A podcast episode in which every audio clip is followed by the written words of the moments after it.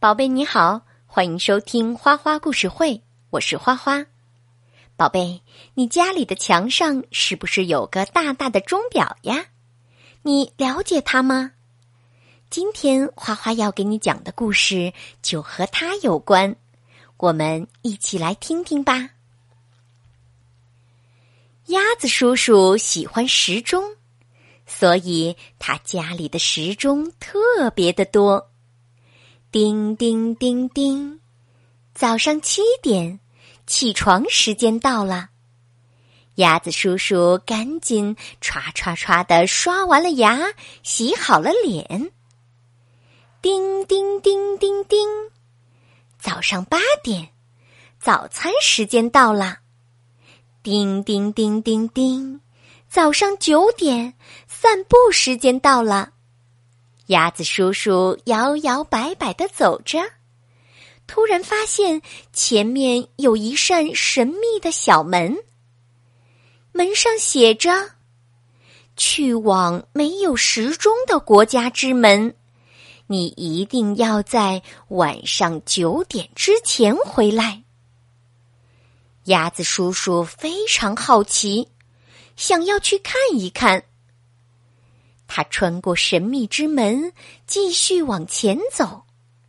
走着走着，就看见了两只兔子在路边激烈的争吵。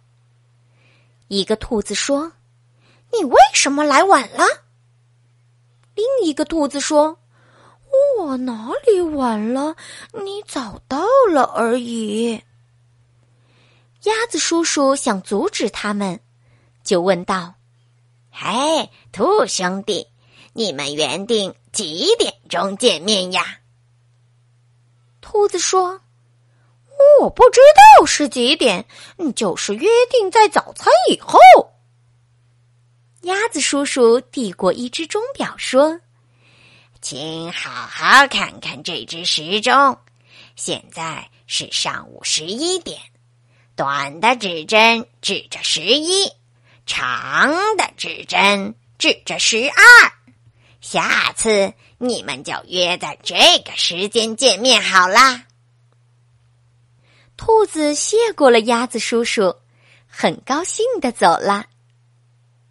这时候钟表又提示十二点到了。鸭子叔叔看见前面有家餐厅。就大步的走了进去，进去之后发现冷冷清清的。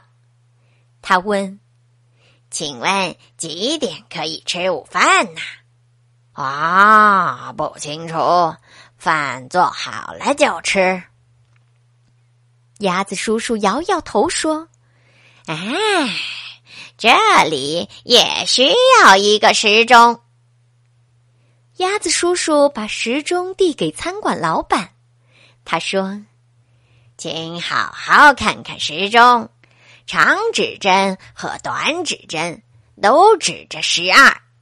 下次就在这个时间之前准备好食物吧。”经过游乐场的鸭子叔叔听见了哭哭啼啼的声音，他问：“小刺猬，怎么啦？”你为什么要哭呀？小刺猬说：“嗯，说好要见面的朋友没有来。”鸭子叔叔问：“你们约定几点见面呢？”“嗯，不知道，嗯，就是说吃完午餐之后。”鸭子叔叔又拿出一只时钟递了过去。他说：“请好好看这个时钟，现在是下午三点。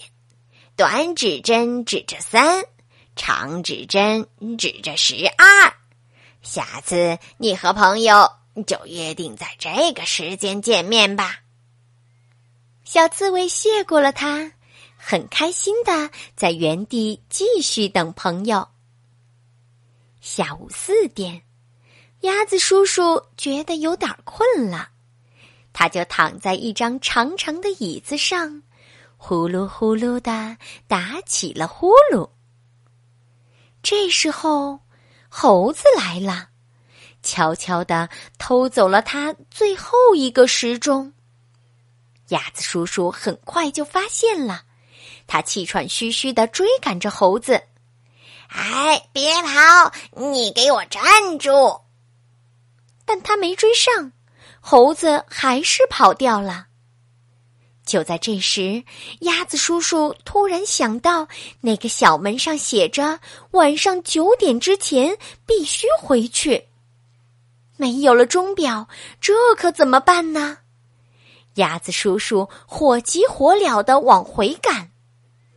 他匆匆忙忙的经过了餐厅，看到餐厅的钟表上，短针指着六，长针指着十二。他松了一口气，说：“啊，太好了，我还有时间。”餐厅老板热情的对他说：“请在我这里吃了晚餐再走吧。”晚餐后，继续赶路的鸭子叔叔碰见了小刺猬。小刺猬问他：“您去哪里呀？这么着急？”鸭子叔叔说：“我九点之前必须要赶回到那扇门。”小刺猬惊讶地说：“嗯，可是九点不是过了吗？”“不是的，晚上九点还没过。”白天十二点之前是上午，十二点之后是下午，所以十二点之后还有一个九点。小刺猬恍然大悟地说：“哦，我知道了，那现在是七点了，您赶快回去吧。”不知不觉，天已经黑了。鸭子叔叔很着急，他不知道几点了。这时候传来了叮叮叮叮叮的声音，原来声音是从兔子家里出来的。鸭子叔叔从窗口看到了兔子家的时钟，呀，是八点了，要快一点赶路啦！没有时钟可真不习惯。鸭子叔叔焦急的往回赶，就在他到达那扇神秘的小门时，不知道哪里传来了叮叮叮叮叮钟表报时的声音。这时候门哐当一下打开了，鸭子叔叔赶紧走了进去。那些熟悉的各式各样的时钟又在眼前了。这里就是鸭子叔叔的家。时钟的指针正指着晚上九点。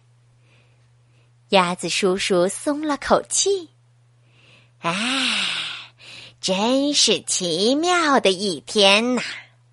明天你要多买些时钟回来，说不定什么时候你就会用到呢。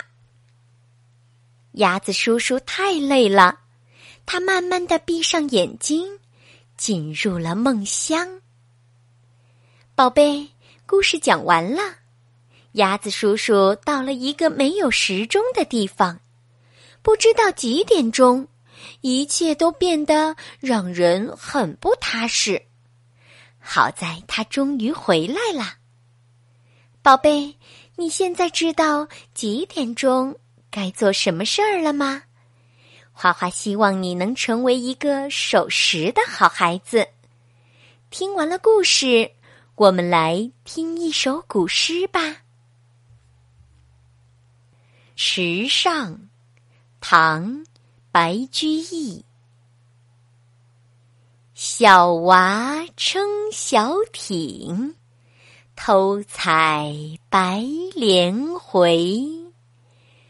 不解藏踪迹，浮萍一道开。我们再来听一遍吧。《池上》唐·白居易。小娃撑小艇，偷采。白莲回。不解藏踪迹，浮萍一道开。我们再来听一遍吧。池上，唐，白居易。小娃撑小艇，偷采白莲回。不解藏踪迹，浮萍一道开。